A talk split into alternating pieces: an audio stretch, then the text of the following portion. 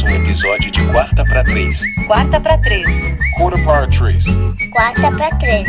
Quarta para Três. Quarta para três. Quarta para Três. Falador passa mal, rapaz. Falador passa mal. Falador passa mal, rapaz. Com os faladores: Gabriel Cavalcante, Ângelo Belo e Gustavo Ivo. Bem-vindos, senhoras e senhores, ao episódio especial do Quarta para Três. Se você achou que a gente só faria a nossa live nessa semana, você achou errado, otário, como diria Rogerinho do Ingá no, no Choque de Cultura. Estou aqui mais uma vez na companhia de Ângelo Belo e de Gustavo Ivo. Esqueci de me apresentar, né? Esse é o décimo programa e eu estou esquecendo de me apresentar. Eu sou Gabriel Cavalcante. Vamos, sem mais delongas, ao nosso expediente especial de Halloween. Inicie o seu expediente. Repita comigo. Expediente. O expediente começa, a gente não vai fazer as nossas notícias aqui, né? A gente vai deixar para repercutir isso com vocês em live. A gente começa com a análise da rodada. A gente vai tentar listar aí quais foram as gostosuras dessa rodada, né? As, as performances Lá ele. positivas. Lá ele. Lá ele! Halloween da Bahia tem lá ele. Sim.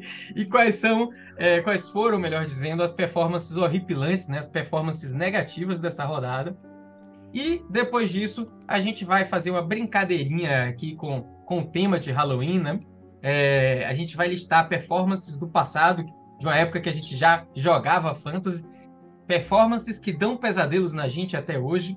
E, para encerrar com chave de ouro, a gente vai fazer uma homenagem aqui a alguns jogadores que estão performando bem essa temporada, mas que a gente não esperava isso, né? Até o início da temporada, até antes da temporada começar. É a volta dos mortos, né? Os mortos que voltaram à vida nessa temporada. A gente vai, cada um aqui, escolher um para poder citar. Vamos lá! Hoje vai ser uma entrega expressa. É.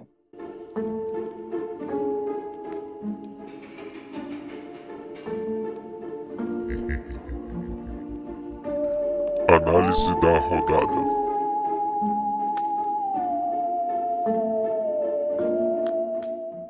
Vamos deixar claro que isso aqui é o programa 9.1, 9.5, 9. ponto alguma coisa, porque o especial é o 10, né? Deixando claro aqui para os nossos fãs, a gente vendeu o sonho de participar do programa 10, então eu não vou. Também gostaria de registrar que vocês não podem ver, mas estamos todos fantasiados em clima de Halloween, obviamente.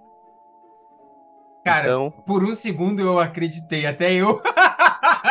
eu estou Não, fantasiado. vamos- você, vocês, vocês não podem ver agora, mas eu estou sem câmera de propósito. Eu estou fantasiado. Adivinha a fantasia que eu estou? É, Taylor Swift. Exatamente. Miguel. Como é que você sabia? Eu estou fantasiado nesse momento de Taylor Swift e eu vou fazer no final do programa uma performance do novo single, certo? Podem ficar aguardando. Eu acho que falta muito pouco para Belo meter aquela fantasia de Jason Kelsey. Se ele botasse uma camisa verde aí, eu tenho certeza que Belo tá de calça jeans e de sandália em casa. Esse é o, esse é o, o traje que eu esperava de Belino. Só faltava uma camisa verde. Vamos Vou providenciar, vou botar a camisa de Filadélfia aqui, só pra isso. Vamos lá. Eu até tenho uma camisa de Peyton Manning aqui, mas para eu fazer a fantasia de Peyton Manning correta, me falta uns 43 centímetros de testa e um pouco mais de talento lançando a futebola. Então estamos todos aqui fantasiados para esse Halloween. E a outra camisa que eu tenho é de Russell Wilson. É, falta. country, let's ride. Let's ride. Pô, e você tem uma camisa de Wilson na época do Seattle, né? Ou, ou não? Ah, tá. Eu na época do Seattle. Na Aí, época ó. que não era Broncos Country, let's ride. Isso. Na época que todo mundo achava que ele era bom ainda. Mentira, ele é bom. Agora é. Coitado, coitado foi do bom. menino Russell. Ele foi bom, na verdade, né? É, ele é- ele tá jogando bem esse ano. É. Cara, eu acho que foi Bigão que compartilhou um post do Instagram que era comparando os números de Mahomes. E dele. Aí uma coisa horripilante pra vocês verem, ouvintes. Procurem, certo? Os números de Mahomes e de Russell Wilson essa temporada. E vocês vão ver que ou Mahomes está com uma produção horripilante, ou Russell Wilson é a plena gostosura. Exato. Essas são as opções, porque os dois estão de mãos dadas. E adicione também nesse combo o Sam Howell, né? Sam Howell também tá nesse nível. Sam Howell, uma forma um pouco Sam mais Howell. americana. uma pronúncia um pouco mais americanizada. O Ministério do Fantasy adverte: as estatísticas trazidas neste episódio são para ligas PPR. Avisaremos em caso contrário. Jogar fantasy pode provocar irritação, estresse, palpitações, entre outras coisas. Começando com as gostosuras da semana, as performances dos quarterbacks que mitaram essa semana. Então, é, eu acho que a gente teve uma semana bem recheada assim, de performances gostosas, né? No tema aí de Halloween. Vários quarterbacks pontuando muito bem. A gente teve no nosso top 5 dessa semana. O quarterback que mais pontuou essa semana foi Sam Howell, a gente acabou de falar dele, 35 pontos. Josh Allen ficou em segundo, Dak Prescott mais uma semana aí no top 5 dos, dos quarterbacks que melhor performa. Joe Burrow em quarto lugar, acho que extinguindo de, de uma vez por toda a desconfiança que, que recaía sobre ele no início da, da temporada. Jalen Hurts em quinto lugar, mas seguido bem de pertinho pela surpresa né, da semana na posição de quarterback. Will Levis foi o sexto quarterback que melhor pontuou. Quais são aí para vocês as gostosuras da posição de quarterback? Quais são os destaques positivos dessa posição? É, não tem como não falar da gostosura especial de Halloween aí que ninguém esperava, né? Todo mundo que estava incrivelmente decepcionado com o ataque do Titans, de repente surge Will Levis. Acho que a coisa mais horripilante é tentar entender por que, que ele estava no banco esse tempo todo, se ele podia entrar e jogar desse jeito, né? O cara teve uma performance aí de boa-vinda NFL incrível, 19 para 29, 238 jardas, 4 touchdowns e 0 interceptações. Agora, verdade seja dita, todo o conhecimento do fantasy existente até hoje, todas as estatísticas, todos os precedentes históricos dizem pra gente que é pra gente ter calma, tá? Que historicamente QBs iniciantes, QBs brooks tendem a produzir mal para fantasy e mesmo que eles tenham momentos de brilho, né, que eles consigam ter uma semana incrível, a tendência é que a realidade dê um abraço neles na semana seguinte. Então, provavelmente, essa semana que vem agora, o Will Levis vai ter aí é, um choque de realidade, vai ter uma regressão desses números. Porém, para um cenário de total desespero do Tennessee Titans, principalmente para quem tinha, por exemplo, o DeAndre Hopkins, ou quem apostou no Traylon Burke, ele estava lá é, no stash, ocupando espaço, esperando para possivelmente desabrochar. Para os jogadores de fantasy nesse cenário, a chegada do Will Levis é maravilhosa, né? De repente, cria-se aí uma esperança para, quem sabe, até o fim da temporada a gente não ter pelo menos mais um ataque produzido bem, mais jogadores produzindo bem, tudo aquilo que a gente quer. Mas eu teria, assim, precauções o famoso fato novo, né, que a imprensa esportiva de futebol fala muito no Brasil.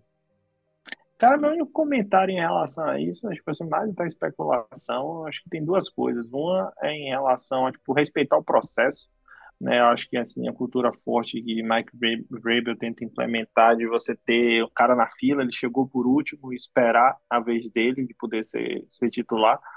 Acho que independente, não só independente do talento, mas enfim. E a segunda coisa, eu acho que é a questão do fato novo mesmo. De, acho que tem que aguardar algumas rodadas aí para ver quem, quem é o Levis, no fim das contas. Mas concordo com o destaque, já puxando pro, pro meio, eu queria falar de, de Howell mesmo. Né? Acho que assim, ele vem fazendo. Ele fez um jogo interessante da temporada passada, vem, é o QB8 da temporada ah, ao longo desse ano. Então, assim, eu sinceramente não vejo, fora Terry McLaurin, não tem nenhum recebedor de elite dentro de, de, de Washington. São, é um bando de. É um catado de cara mais ou menos. O time também não é nada demais, ele tem só um ano de experiência. E tem feito jogos sólidos. Tipo assim, óbvio que ele tá. O volume é mandatório para Fantasy nesse sentido. Então o cara teve 52 tentativas de passe no jogo do, do final de semana contra o Eagles. É, não sei se assistiram um, um pouco do jogo, mas só que o Washington deu trabalho, foi um jogo franco.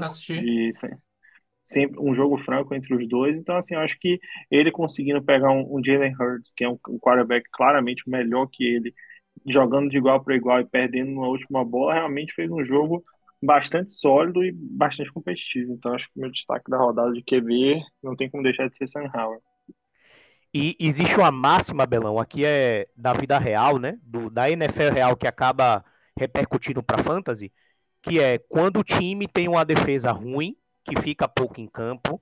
É mais comum do que não que o time precise correr atrás, que ele fique atrás no placar, que o time, o ataque precise correr atrás e por isso lance mais bolas. Em resumo, defesa ruim igual a maior volume, maior, mais número, maior número de plays no ataque, o ataque fica mais em campo. Hoje, né, no dia de Halloween, o Washington Commanders ligou lá o botão de explodir franquia, né, começou a trocar vários jogadores aí, peças importantíssimas da defesa, a gente vai comentar sobre isso amanhã. Amanhã. Uhum. Mas o impacto indireto, falando aqui, aproveitando que tá falando do Sam Howell, é se a qualidade da defesa piorar e a defesa do Commanders ficar menos em campo, a tendência é que o Sam Howell tenha um volume ainda maior de passe, né? Há uma Uhum. correlação direta aí entre essas duas coisas. Pontuando a minha gostosura na performance dos quarterbacks essa semana, eu vou colocar Joshua Dobbs, que está de time novo, algo que a gente vai conversar melhor com vocês é, também na nossa live. Eu acho que ele se mostrou um quarterback útil, eu vou dizer assim. Não é espetacular, nem longe disso, é um reserva, mas sem dúvida nenhuma é um reserva muito mais competente do que muitos reservas na liga. Né? Então mostrou isso enquanto estava em Arizona, mostrou também que consegue é, sustentar boas performances de seus wide receivers. Fez isso em alguns jogos com Wilson, né, o calouro, fez isso em alguns jogos com Marquise Brown, e eu acho que é, pode fazer isso também com Jordan Edson e na volta de Justin Jefferson lá em Minnesota. E eu já vou aproveitar aqui para fazer a minha, o meu destaque negativo, né, para chamar a atenção da minha performance horripilante na posição de quarterback, e eu vou colocar Lamar Jackson. Não é para se assustar, não foi uma coisa. Eu não, não queria colocar aqui uma performance, sei lá, é, Patrick Mahomes, para não dizer, ah, ele estava tava doente, não sei o quê, ou de jogadores que eu não espero muita coisa. Né, de Lamar eu espero muita coisa. Ele é o QB 4 no ano, e essa rodada ele foi o QB 28. Então, assim, a gente esperava mais. É, eles enfrentaram o Arizona Cardinals nesse, nesse, nessa última semana. E o Arizona é uma das equipes mais fracas contra o jogo corrido, né? Contra a posição de running back, levando jardas corridas, enfim. Então, ele que tem essa capacidade atlética de correr com a bola, eu achei que ele desempenharia muito melhor do que o QB 28.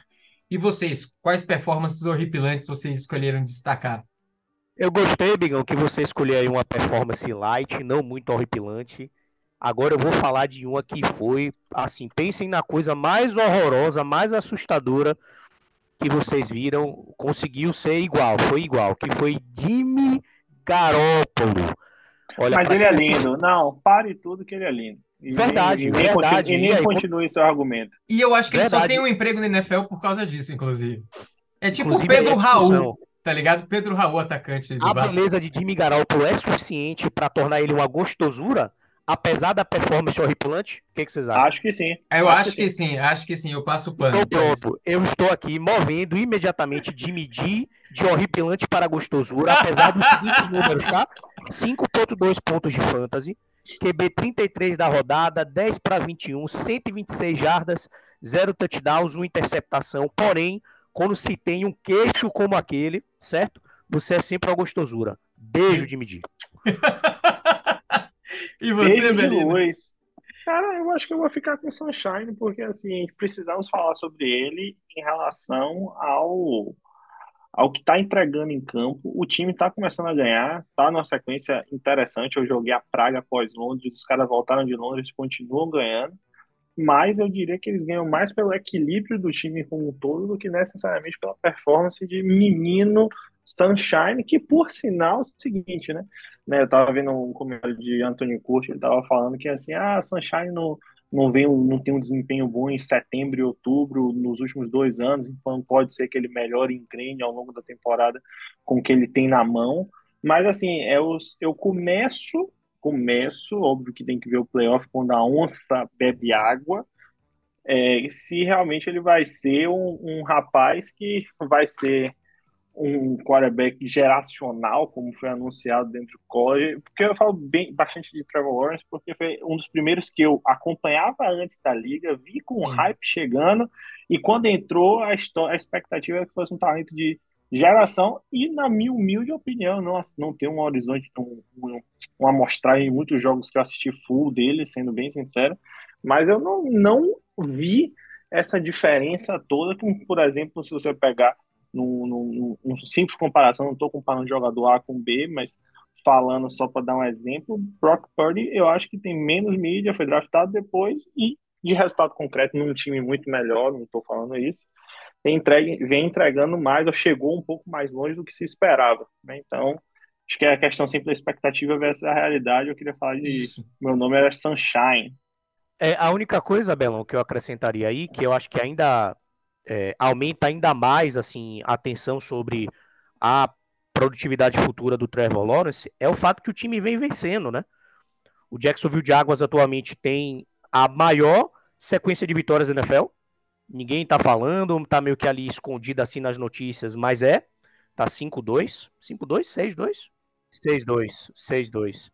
Mesmo ele tendo essa produtividade que eu diria medíocre, né? Bem abaixo do esperado, o time segue ganhando nas costas ali do Deus. Isso. Então, nas costas de Travis Etienne, que tá, pelo contrário, brilhando e jogando muito e pontuando maravilhosamente é, essa perspectiva de continuar ganhando, talvez o coloque numa zona de conforto, eu acredito, né? Pois é. é. Seguindo para a nossa, nossa próxima posição, é a posição de running back. Nessa posição tivemos o top 5, aí o top 5. Shamir Gibbs, mais uma boa semana, falarei dele daqui a pouco. Christian McCaffrey em segundo lugar, Gus Edwards, do Baltimore Ravens, segunda boa semana em sequência dele. Alvin Kamara em quarto lugar e Travis Etienne como Guguinha antecipou. Na quinta colocação, é, já vou começar aqui adiantando qual é a minha gostosura na posição de running back, é o querido Alvin Kamara. É, Guga falou dele nos últimos, nos últimos episódios, né? Falou que é uma oportunidade de compra. Eu coloquei, né, que eu, que eu acho meio difícil comprar ele agora. Talvez a gente precise esperar um jogo de baixa. Mas mais um jogo veio e mais um jogo de alta, e eu tô começando a me preocupar se esse jogo de baixa vai vir para a gente ter condição de comprar ele, né?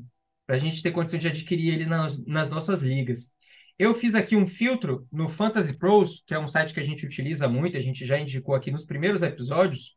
É, mesmo sem jogar as três primeiras semanas, Alvin Kamara é hoje o sexto running back que mais pontuou em ligas PPR.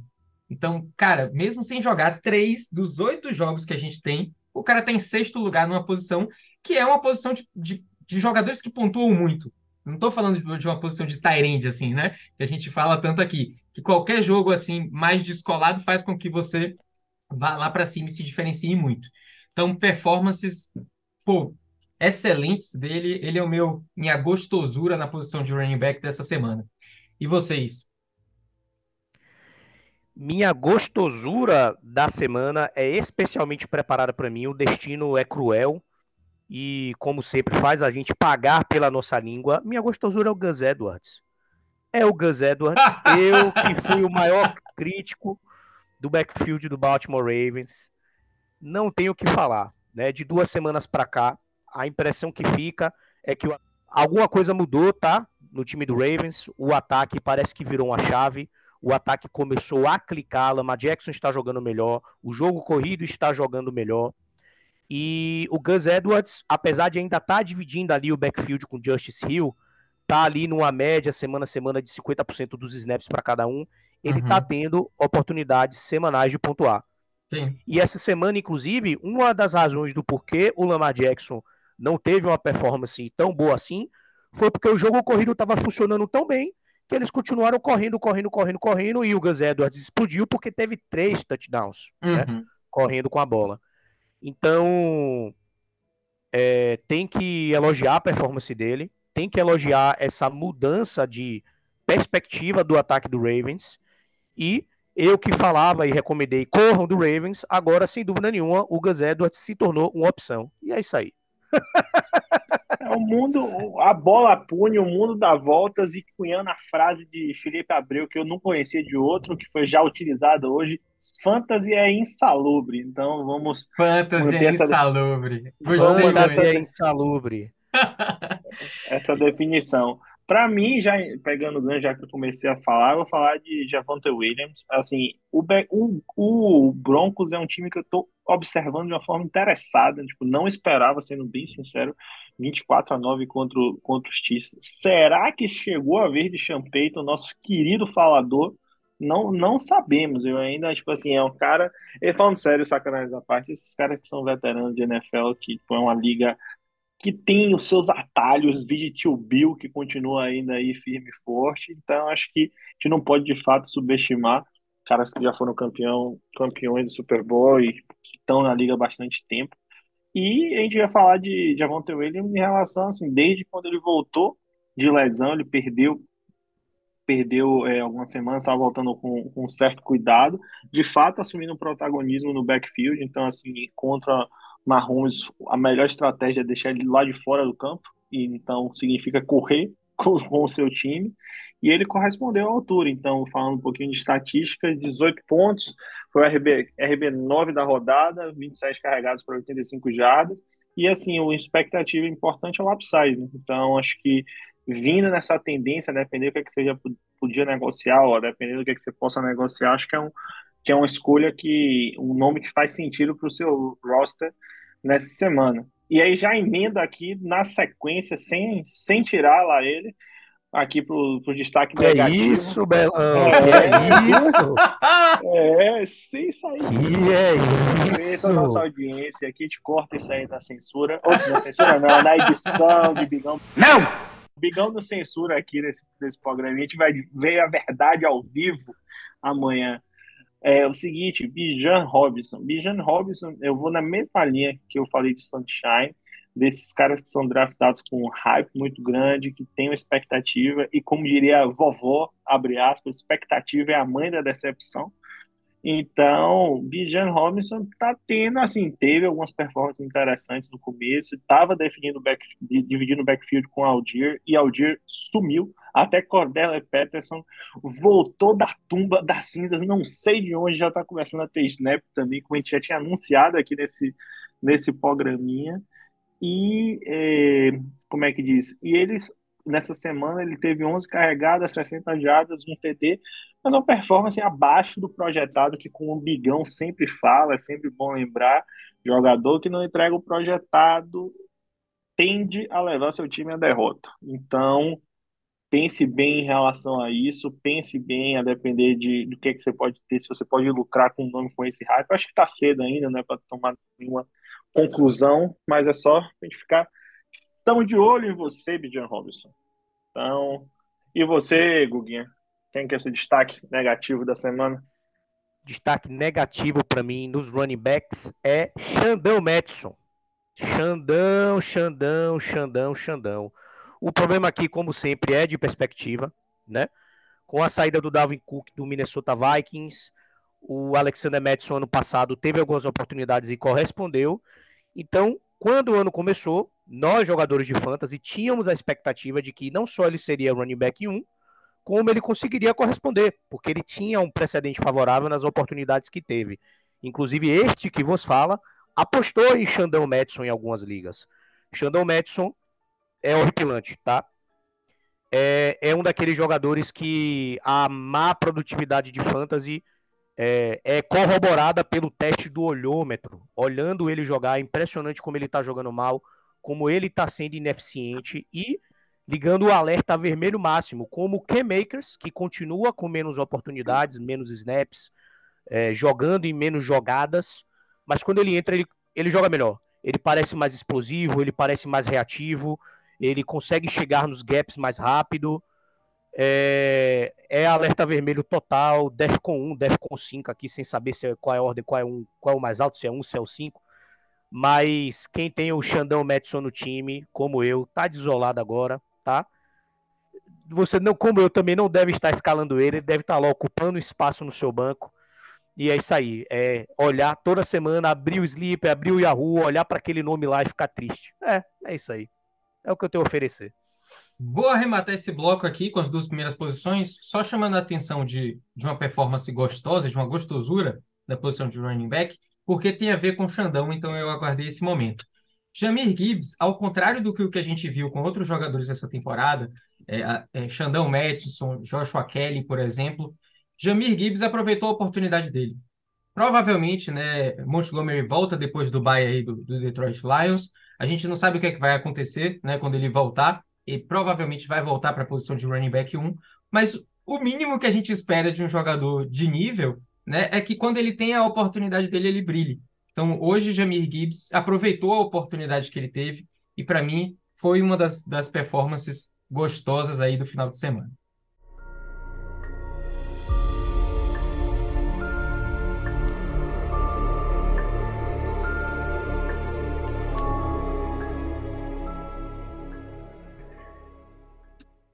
Vamos lá. Próxima posição que a gente vai falar é a posição de wide receivers. Começando com o nosso top 5 dessa semana, encabeçado por Sid Lamb, performance arrasadora do Dallas contra o Rams. Em segundo, DeAndre Hopkins. Terceiro lugar, A.J. Brown, que eu acho que esteve aqui quase todos os episódios desse programinha. Tyreek Hill, outra presença constante aqui na quarta posição. E Jalen Waddle na quinta posição seguido bem de perto por Jehan Dodson, que para mim é uma surpresa, né? Não, não vinha tendo uma boa temporada, é uma temporada bem apagada e muito, mesmo com a boa performance desse final de semana, muito abaixo daquilo que a gente esperava ainda. Vou aproveitar, sem precisar falar muito sobre, porque todo mundo viu, minha performance gostosa da semana, minha gostosura na posição de wide receiver foi de Andre Hopkins. No início a gente falou né, sobre é, Will Levis, e assim, certamente nem o time sabia que a performance dele seria tão boa. Digo isso com muita tranquilidade, porque ninguém manteria Tannehill naquela performance que ele estava tendo, né? No ano passado, vamos lembrar que no final do ano ele foi para o banco. É, se tivesse toda a certeza que é, o seu terceiro quarterback iria performar tão bem. E Hopkins teve aí uma, um, um dia estelar. Na véspera do jogo, eu fiquei na dúvida se eu escalaria ele ou não, acabei não escalando mas não dá para se matar por isso, né? Porque realmente era algo que não tinha como a gente prever que ele iria brilhar tanto assim. Fora alguns xingamentos no grupo que estamos em comum, né? Fora isso, de resto. Sim. Acho que o fato de ter ganho as duas ligas que eu deixei ele no banco facilita a vida. Ajudou bastante. E você, Belino? Falando em confronto, falando em confrontos de liga, assim, estamos deixando baixo, mas é importante a gente comentar aqui que eu enfrentei os dois e ganhei dos dois essa semana em ligas distintas, só para deixar claro, né? Abraço. Importante menção aqui. Belo, que é um dos meus principais concorrentes ao título em uma das ligas. Acho que, inclusive, é eu, você e Fechão, que somos o top 3 da liga nesse exato momento, na Liga Bahia. É, só pode, só pode. O, o, o, do playoff, do playoff dá vergonha, né? Só se for. Não, é Fiche, você, Flávio e eu. Abraço. Ah, então. Eu sei que essa semana eu tenho um confronto direto com o Fiche aí, que vai ser duro lá ele. Vai. É, sempre duro. E falando nisso, o selo anti-zica de Bigão funcionou. O miserável falou: Ah, não, o Pelo tá com uma sequência incrível, eu suei para ganhar essa semana. E ele continua me zicando ainda, mas estou aqui, estou para superar. E mandei uma troca irrecusável e faço o favor de analisar a troca com carinho. Abraço. Vamos falando Pode agora deixar. de, de Tech Pix aqui, de coisa boa. E eu não posso deixar de falar na posição de wide receiver do meu, do seu, do nosso AJ Brown. Né? Não tem como, como torcedor do Eagles, não tenho nem como. É clubismo, sim. Clubismo é liberado nesse programinha.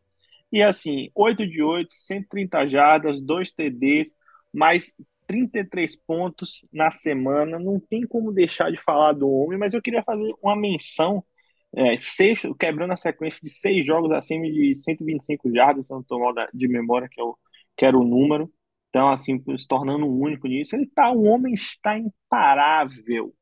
Então, já, já se consolida como wide receiver 2 da temporada, número 5 do geral. Então, assim, realmente no seu pleno vigor de forma.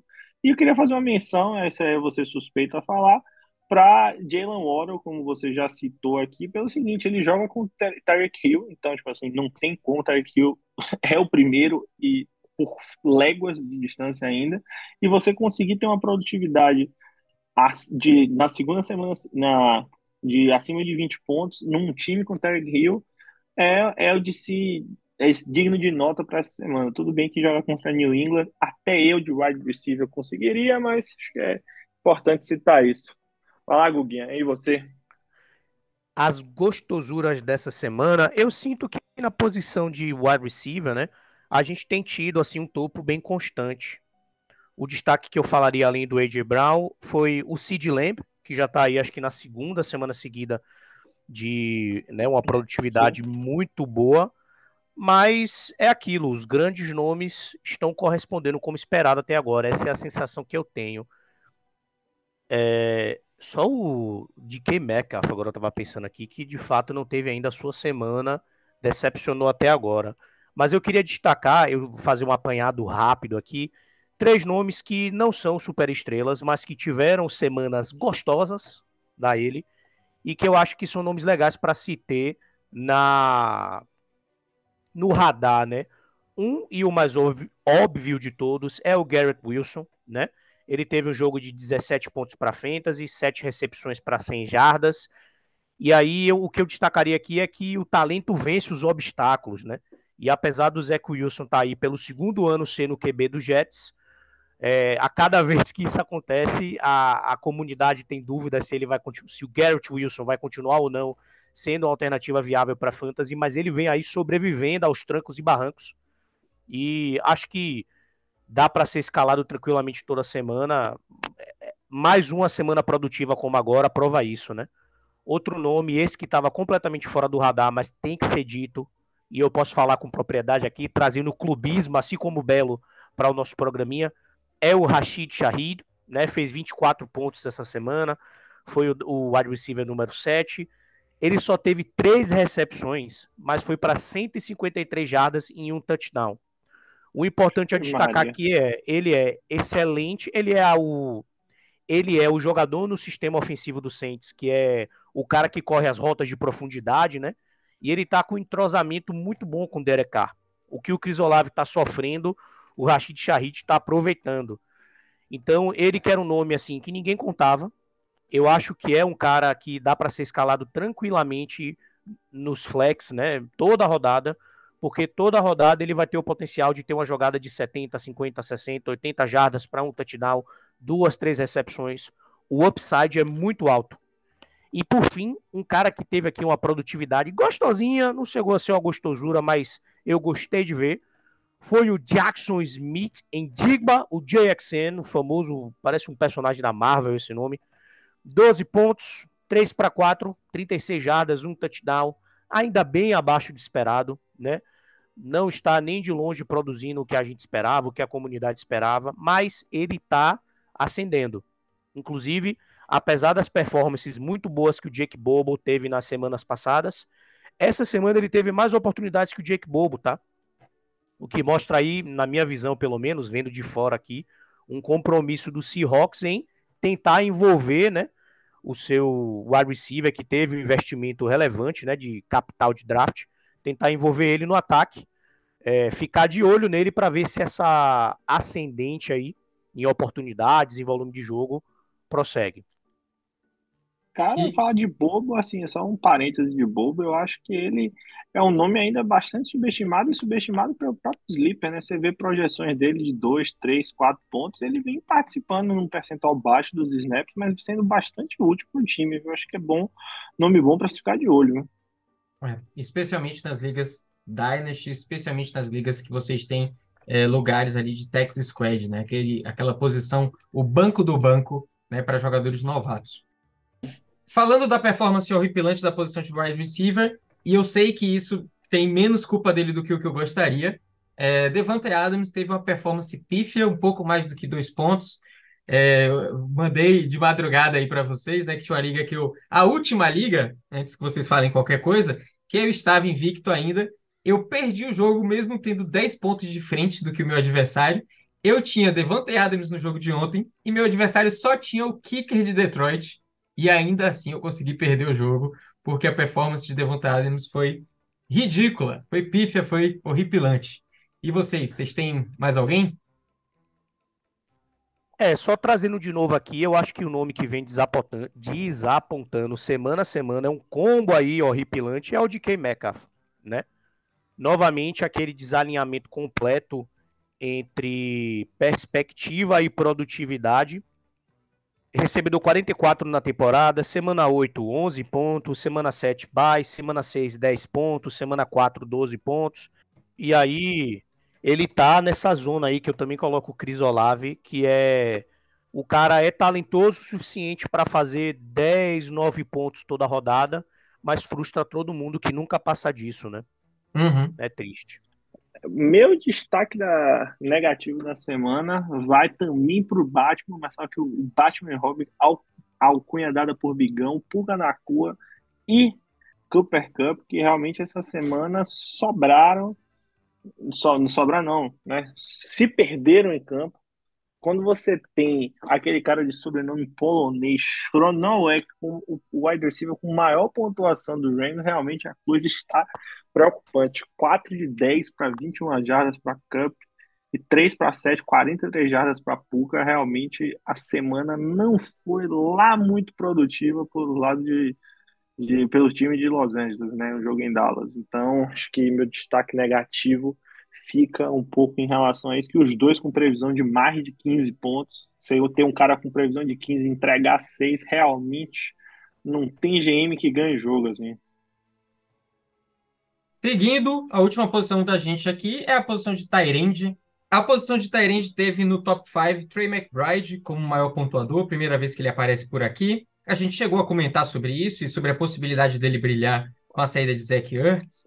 George Kittle ficou em segundo lugar, Taysom Hill, outro comentado por aqui no último episódio, em terceiro. TJ Hawkinson mantendo a sua constância na quarta posição. Acho que das oito semanas ele foi em pelo menos quatro semanas o Tyrande número 4. Sam Laporta fecha o top 5. Eu acho que essa semana aí não foi a, o, o, o, feriado do Dia Nacional do Tyrande, né? Essa foi a semana anterior. Só que essa semana agora a gente teve 13 ou 14 Tyrands pontuando mais do que 14 pontos na rodada, o que para a posição é um, um, valor assim relevante. Então eu acho que dos com menos grife, eu citaria aí Donald Parham, do, do Los Angeles Chargers, voltou a pontuar e com a, a possibilidade né, de jogar sozinho durante alguns jogos, eu, eu aposto nele. Jake Ferguson pontuou também, e David Njoku, nome quase me trava a língua, é, também apareceu bem. Acho que foi a melhor semana dele. Acho não. Foi a melhor semana de David Njoku nesse ano. É, vou deixar vocês começarem essa aí. Quero saber de vocês qual foi a performance gostosa da semana para vocês. Cara, assim, minha, meu, meu destaque positivo da semana na, na posição de Tyrene fica. Eu vou ter que falar, né? Vou ter que dar o braço a torcer mais uma vez de Jorge Kiro, né? Então, assim, ele fez, não teve, teve um jogo para 23 pontos, 149 jardas. Então, assim, assim como o Guguinha teve que assumir os running backs do, do Baltimore, Gus Edwards, eu também tenho que dar meu braço a torcer quando o jogo encaixa, mesmo num jogo que eles não levaram a vitória.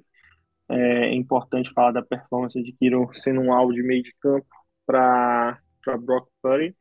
E acho que é uma menção, uma pequena menção honrosa para o meu querido Evan Ingram, que um dia vai chegar no, no seu touchdown. Não chegou ainda, não foi o momento, mas 10 para 10, 88 jardas, mesmo com o fumble perdido é, na, na rodada, continua ainda naquela média ali, sendo Tyrant 6 da temporada, então só na campanha, hashtag TD de Evan Ingram.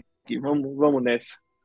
E você, Sobre George Kittle, eu queria ah, ver uma experiência quantos pontos o George Kittle faria na semana se Debo Samuel, Brandon Ayuk e Christian McCaffrey se lesionassem, porque parece que a cada jogador que se lesiona, ele aumenta aí 15 pontos. Eu acho que se os quatro se lesionarem ao mesmo tempo, ele vai ter um jogo de 78 pontos, 294 jardas para seis touchdowns.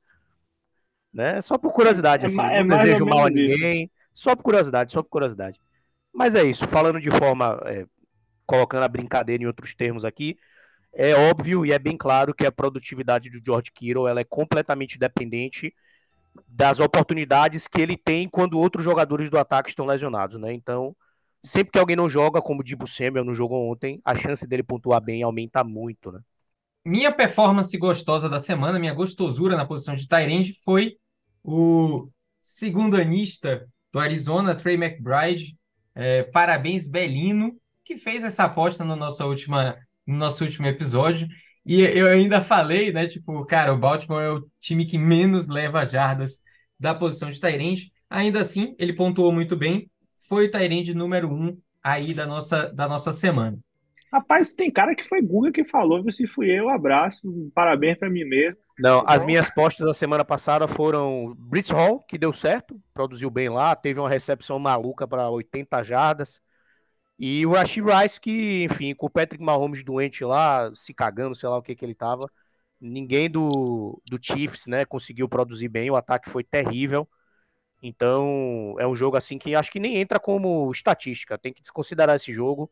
Tava bem claro que o Patrick Mahomes não estava saudável, isso bagunçou completamente o plano, né? Uhum. E ver como é que eles vão estar na próxima semana. Eu não sei se vocês têm. Vocês têm alguma performance horripilante na posição de Tyrande? Porque eu vou, vou me poupar de falar de, de Kyle Pitts, enfim, eu quero evitar a fadiga. Eu acho que essa semana não teve muita surpresa, assim, não teve tendência positiva nova, não teve tendência negativa nova na posição de Tyrande. E as exceções que aconteceram, como por exemplo, o Travis Kelsey não produzir, foram Uhum. coisas que Pontuais. não ocorreram é, bem pontuais, assim, que não tendem a se repetir. Então, Cara, o que eu ia falar é que eu já desisti do, do, do Patriots. Eu tô amarrado com os caras, com os talentos do Patriots no time ainda, então Hunter Henry me iludiu. Eu tô com, a- com essa bucha na mão, tendo com esse, esse co- Escort XR3. Eu vou chamar ele de Escort XR3, que eu tenho que passar adiante. E uma das trocas que eu tentei fazer, eu não vou falar com quem, falou: velho, esse cara eu tinha no meu time, esqueça que eu não vou trocar por ele, de qualquer coisa que você me dê. Então, é, nesse nível que está a revenda dele no mercado. E eu queria, Guguinho, que você fizesse um comentário especial do nosso candidato suíço, Taysom Hill, que está no top 3 do, dos né? E ali no top, no top 10, se eu não estou mal, dos, dos quarterbacks. O que, é que você tem a dizer do nosso querido Taysom Hill? Cara, então, é, tudo que aconteceu nessa semana foi exatamente para contradizer tudo que eu disse. Então eu falei semana passada Exatamente. que ele estava jogando, que ele era o running back que jogava de Tyrande. Essa semana ele jogou de Tyrande, Tyrande mesmo, assim, sem sem receber snap, sair correndo com a bola, sem as maluquices que ele faria, que ele, enfim, fez antes. E ele tá tendo oportunidade. Tá tendo volume de jogo, tá tendo oportunidade. O entrosamento do Derek Carr não faz sentido nenhum. Derek Carr parece que procurou os piores jogadores do elenco e falou: vocês vão ser meus recebedores. Sai, Cris Olave. Sai, Cris Olave. Vai pra longe, não quero conversar com você. Vem, tem sorriu, me dá um abraço. Então, é, é engraçado porque nas últimas Não é duas meu semanas. time. É engraçado porque não é meu time. É, é engraçado porque nas duas semanas, vários Tyrants, né? Parece que a posição de Tyrande deu uma elevada em geral. Eu acho que vários Tyrands de times diferentes começaram a produzir. Então, meio que a- essa elevação surpreendente de produtividade do Taysom Hill, ela fica diluída no, no grupo de Tyrands que começaram a produzir meio que do nada. Mas Uhum. é, ele é uma opção sem dúvida nenhuma. Eu de jeito nenhum droparia um Tyrande é, com mais com mais hype, com mais estirpe numa Liga Dynasty para, enfim, substituí-lo pelo Taysom Hill. Mas em Liga Redraft, eu acho que, por exemplo, faz muito mais sentido. Eu, de novo, eu falei isso agora, semana que vem o mundo vai jogar na minha cara que eu estou errado. Mas eu vou falar porque é preciso dar a cara a tapa. Eu acho que faz mais sentido ter o Taysom Hill hoje do que o Kyle Pitts.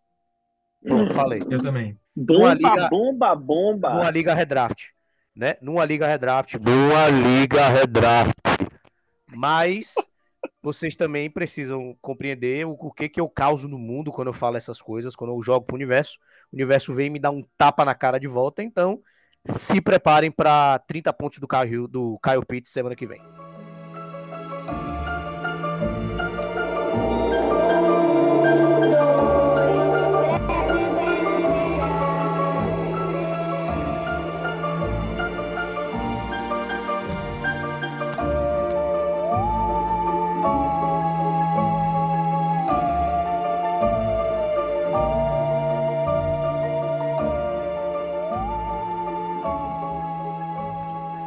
Vamos lá. Vamos agora para a parte especial desse programinha, que é o tema, né, de, do programa, o tema de Halloween.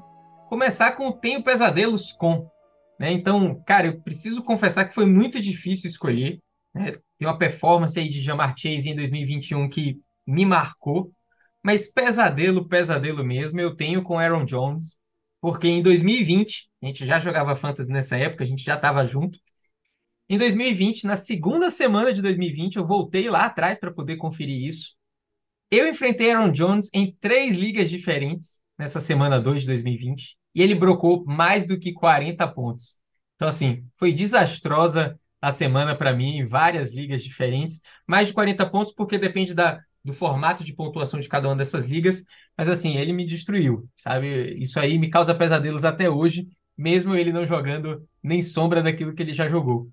E você, Belino, quem que te causa pesadelo? Cara, eu fui no padrão seguinte, eu fui tentar buscar alguém que me causa calafrios e alguém que às vezes quando me ajuda. Então, acho que o padrão que eu fui seguindo foi mais ou menos esse. Eu tenho pesadelos com. O meu tem uns pesadelos, tem um pesadelos com é que Christian McCaffrey, que assim, a receita que eu aprendi para a liga desse ano, quando eu pude draftar, eu draftei e eu estou colhendo benefício, mas na Champions, que é uma das nossas principais ligas, eu tenho uma surra constante com você, eu fico secando a sua pontuação com constância e você está lá firme e forte com ele, então CMC é o tipo, aquele tipo de jogador que assim, faz chuva, faz sol, tá nevando, ele estando em campo, ele vai fazer mais de 20 pontos, é um negócio assim, realmente, ele recebe bem, ele corre bem, é um cara assim que realmente espero que, que seja, esteja assistindo a construção da carreira do, do, hall da, do Hall da Fama.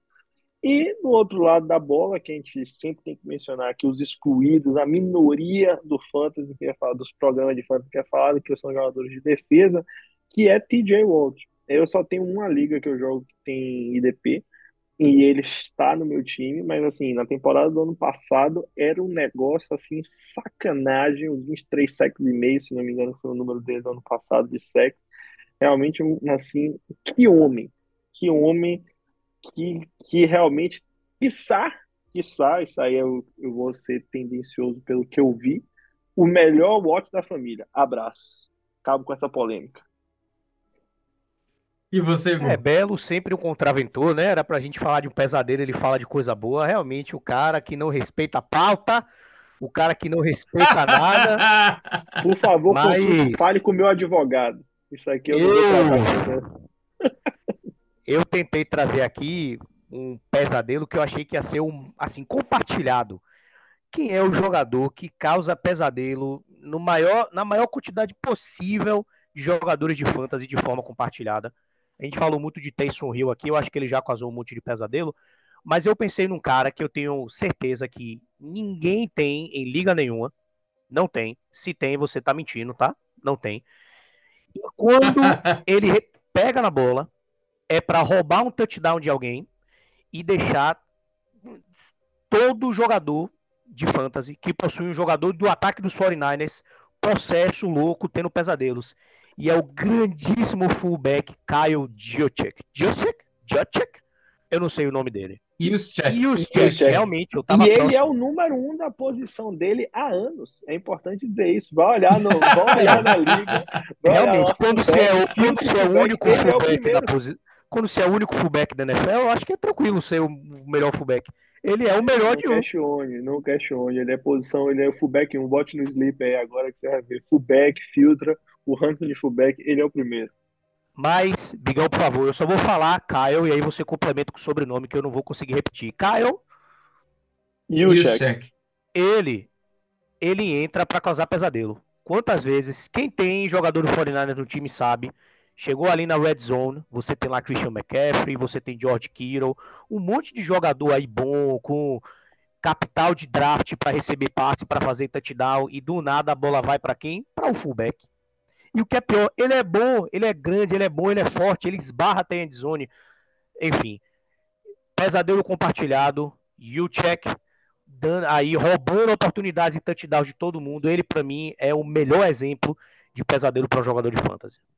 Rapaz, só um comentário aleatório. Que backfield intelectual, meu velho. Fui ver aqui agora. E o é graduado de Harvard e McCaffrey de Stanford. Que beleza, hein? Abraço, né? Não são só rostinhos É, bonitos. Eu acho que se tiver aposta, uma aposta que é possível botar alguma forma de dinheiro que ele será o fullback número um da NFL ano que vem, eu acho que vale a pena apostar. De novo, é sempre bom elogiar o cara que é o número um de um, né? Ele que é o melhor da, da única, único representante da posição.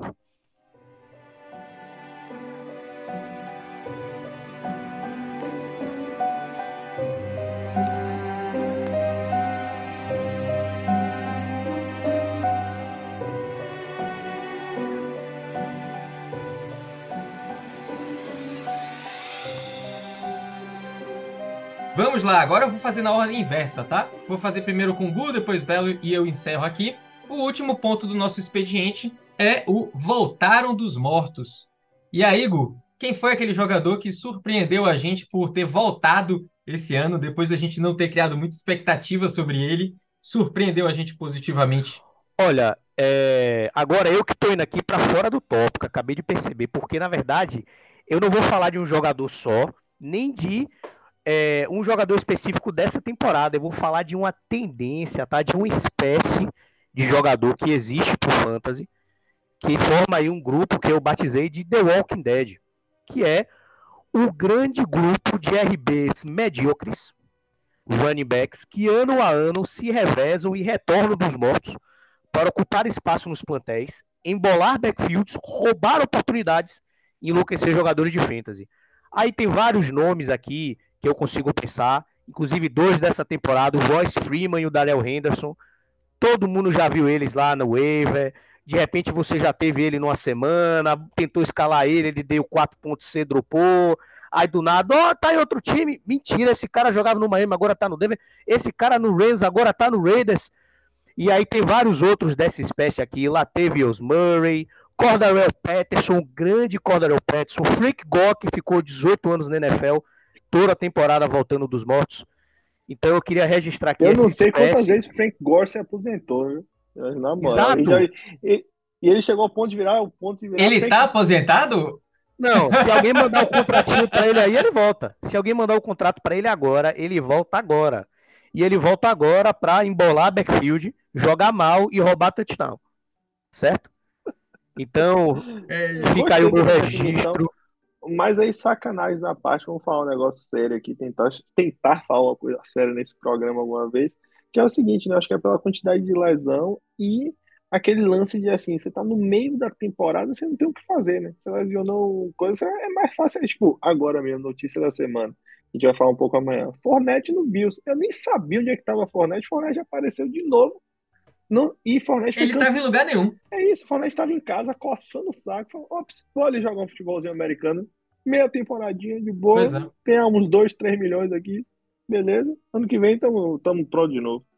E você, Belino, quem é o seu jogador aí que voltou dos mortos essa temporada? Cara, eu vou começar dessa vez agora pelo passado e depois falar do presente. Meu passado em relação ao jogador que voltava dos mortos, pra mim é Deshaun Jackson, que assim, era aquele cara que ficava nada, nada, nada, nada, recebia três passes de 50 jardas cada, fazia pontuação absurda e falava, rapaz, de onde veio essa pontuação? Verdade seja dita, foi um dos maiores wide receivers da, da, da década de 10 do meu time, né? Mas só que eu comecei a acompanhar na NFL, ele já era um veterano, uma forma carinhosa de dizer que ele já não servia para fantasy, uma forma bonita de dizer. E eu que- eu queria falar um nome que a gente já citou aqui algumas outras vezes, que tem um quarterback que está ainda sofrendo suas dores de crescimento, que é Adam Thielen. Tipo assim, ele foi perdendo espaço, ele nunca foi um cara de primeira prateleira ali, aquele nome que empolgava para fantasy. Veio o fenômeno Justin Jefferson, que eu não sei para que grama meu time draftou Jalen Rager na frente de de Justin Jefferson, foi um dos maiores absurdos que eu já vi do draft do, do Eagles.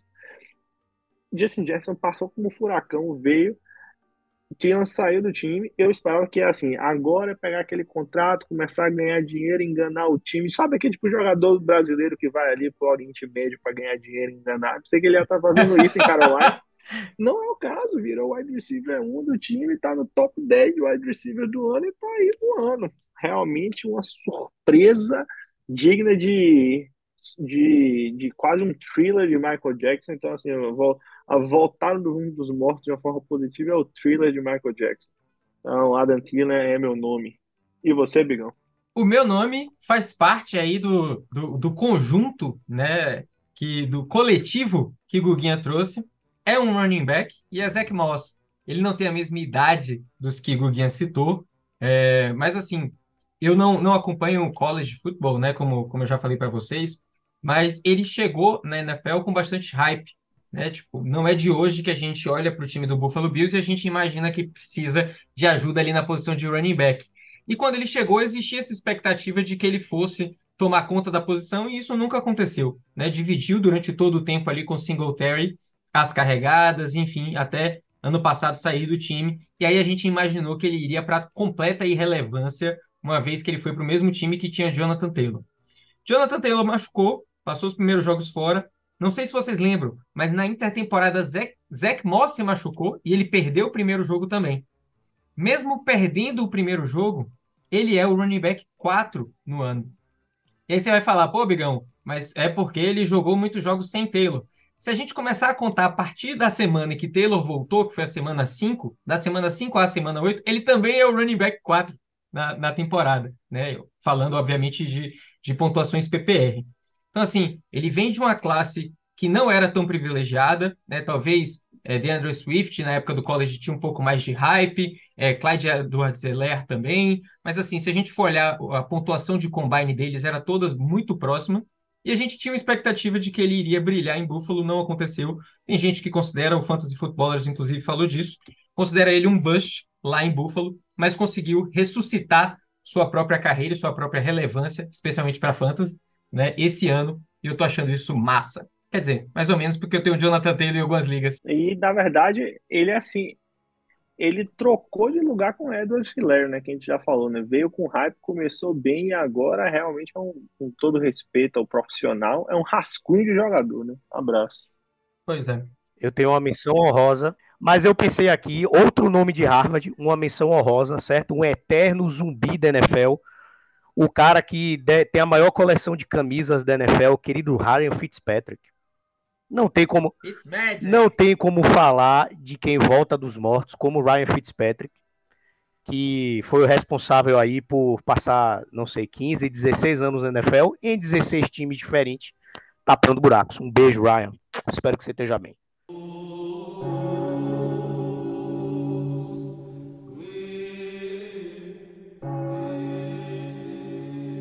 Avisos paroquiais. É isso, aviso paroquial. O único aviso é que hoje nos veremos na live. Né? Então você está ouvindo esse programinha na quarta-feira, como de costume, e logo menos estaremos on, estaremos online aí para conversar e fazer essa resenha gostosa na véspera do feriado. E agora, e agora eu quero ver, como diz anteriormente, a onça bebendo água, nego fazendo aposta e vocês não estarão, mas eu estarei aqui para cobrar um por um e fazer, fazer ah, fulano de tal, zero pontos, fulano de tal, não a sabe nada. é vinculada a fazer uma aposta, certo? E não vale apostar em Tyreek Hill, não vale apostar em AJ Não, Brown. aqui não, não, Certo? esses nomes não, esses nomes não. Eu quero ver a aposta real, igual a gente faz aqui. É isso, Guto. Estaremos aqui, então me aguarde. A vingança é um prato que se come frio. Abraços. Isso. Lindos, obrigado, viu? Mais um episódio para conta. Um beijo. Até a próxima. Beijo, até, amanhã. a próxima, não, até Beijo. amanhã. Até amanhã, ao Verde vivo. até amanhã. Ao vivo. Passando vergonha ao Valeu. vivo. Um abraço. Falou, galerinha. Pô, esse foi massa, gostei. Tem risada pra caralho. É isso? Você vai se machucar. Novamente aqui estou. Você vai ter que me aturar. Falador passa mal, rapaz. Falador passa mal. Falador passa mal, rapaz. Quem mandou você mentir?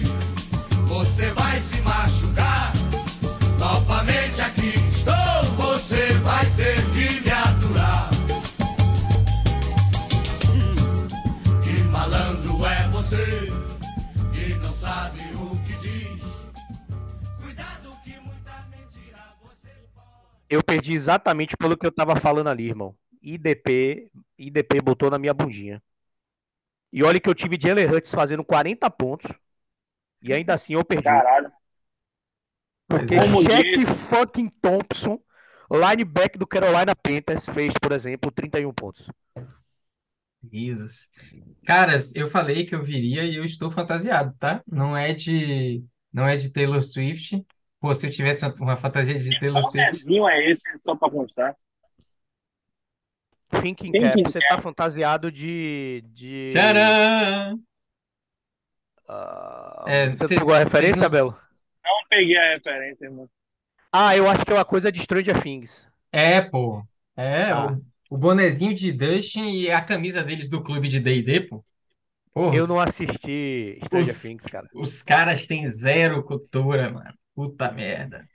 Abraço. Eu Mentira, você sabe o que que é. Hellfire Club, irmão? Hellfire Club é uma coisa da Marvel, você sabia disso? Eu tenho, eu tenho a cultura original, não a cultura cultura Stranger Things Netflix. Pô, a gente gosta da, da cópia, meu irmão. A gente gosta da cópia, do, do plágio, da utilização nada a ver, fora de contexto, mas que viraliza aí com a modernidade. Véi, se tem uma coisa que eu sempre fico devendo é conhecimento de seriado, irmão.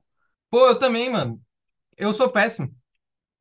Eu tentei mostrar pra vocês, mas o Sleeper mudou a imagem de Patrick Mahomes pra Caco do, dos, dos Muppets, tá ligado? Eu não sei por que que Caco tem a ver com ele.